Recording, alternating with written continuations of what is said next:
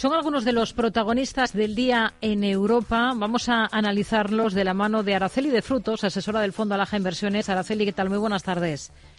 ¿Qué tal, Rocío? Buenas tardes. Bueno, tenemos tono positivo en los índices en Europa en una jornada en la que hemos visto a la bolsa francesa batir los máximos que había logrado hace mes y medio. Claves de esta jornada a la espera de, de esa cita con la Reserva Federal.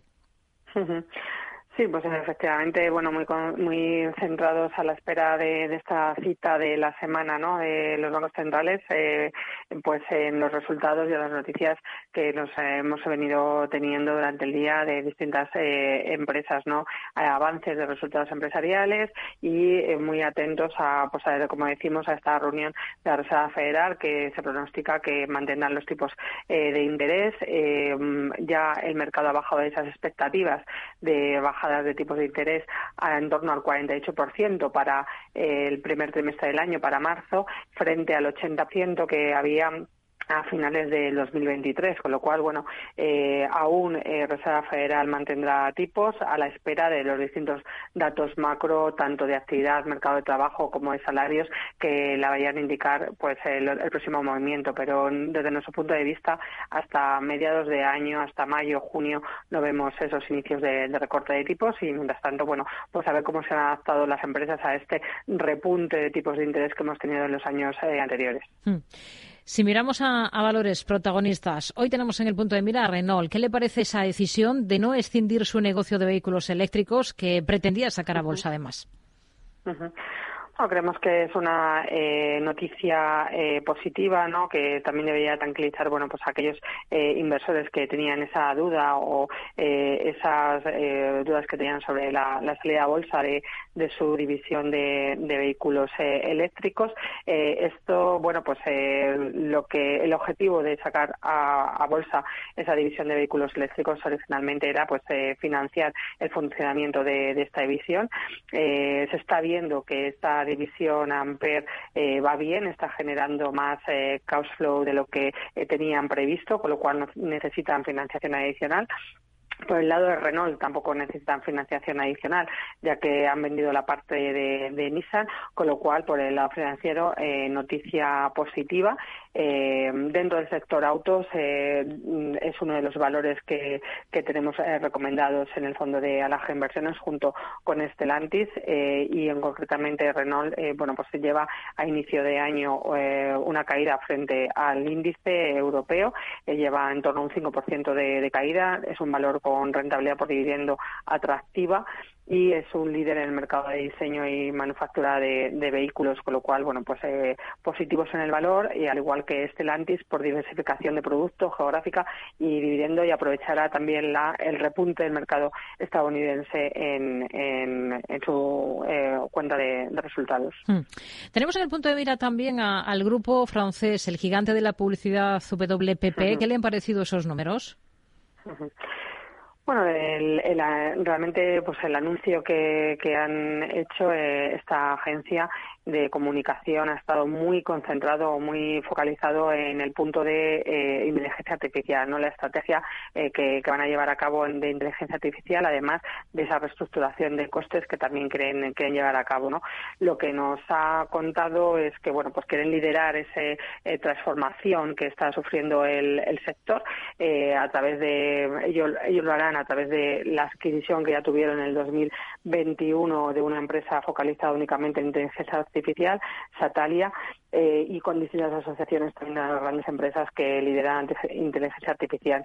Esta derivada de inteligencia artificial, tanto en el sector tecnológico como en sectores eh, bueno, pues, eh, que tienen relación con, con, ella, es un punto positivo de, desarrollo que, vemos para este 2024. ¿no? otro punto positivo que bueno, pues ahí tendremos algo más de dudas es que la reducción de costes y la reestructuración de costes que están llevando a cabo la compañía. ¿no? Ahí eh, tendremos que, eh, para los resultados del día 22 de febrero, ver si realmente que nos den más detalles y a ver cómo están focalizados en el cumplimiento de estos objetivos, eh, ya que es una de las, dentro del sector, de las más endeudadas. ¿no? y luego, bueno, pues elevan sus previsiones para el 2024 ¿no? y para el 2023. Que eso veremos si lo consiguen de cara bueno pues a, esas eh, especificaciones más de que cuando publican resultados también entre los costes y las previsiones no pero noticia muy positiva en todo lo que tenga que, ver con la inteligencia artificial. Hmm.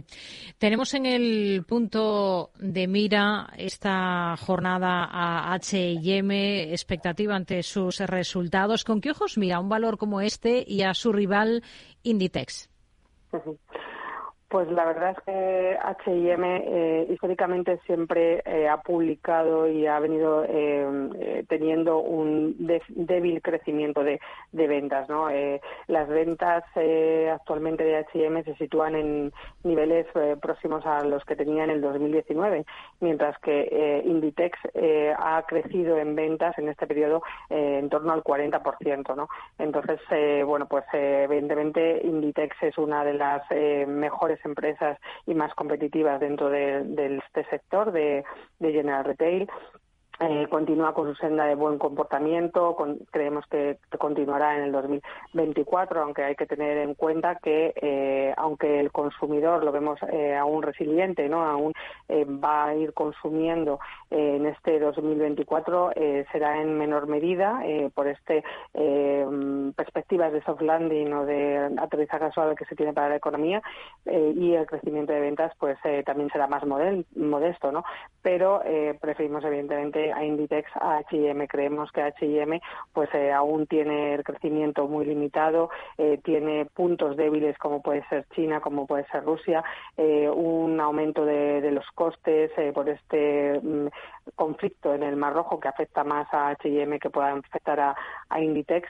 en diciembre ya publicó un adelanto de, ingresos a precios constantes y que bajó en un 4% año contra año, con lo cual, bueno, malos tiempos para H&M muy buenos para Inditex, podemos decir. Una cosa más, en la bolsa alemana está cogiendo impulso últimamente la cementera Heidelberg. ¿Es un valor que le convenza? Mm, la cementera Heidelberg eh, lo que tiene de positivo es que eh, se va a aprovechar de ese poder de fijación de precios que, tiene en cuestión de los, el precio del cemento. El precio del cemento ha aumentado eh, en Europa eh, y esto lo puede trasladar a sus, a sus clientes. Además, se combina ese poder de fijación de precios con esa estrategia de renovable, ese plan verde que también le, da un crecimiento a largo plazo. ¿no? En estas dos combinaciones eh, bueno, pues eh, hace que eh, se puedan ver mejoras de, beneficios con una expansión de, márgenes y que podamos confiar en el valor. Dentro de las grandes también pues empresas de materiales de construcción también tendremos en el punto de mira y recomendada Sangoban dentro del fondo de Alas Inversiones que bueno pues no es tan cíclico como, como se podría pensar y no le afectarían tanto también este soft landing o mm. el crecimiento suave que podemos tener tener para este 2024. Araceli de Frutos, asesora del Fondo Alaja Inversiones. Gracias. Muy buenas tardes. Muchísimas gracias a vosotros. Buenas tardes.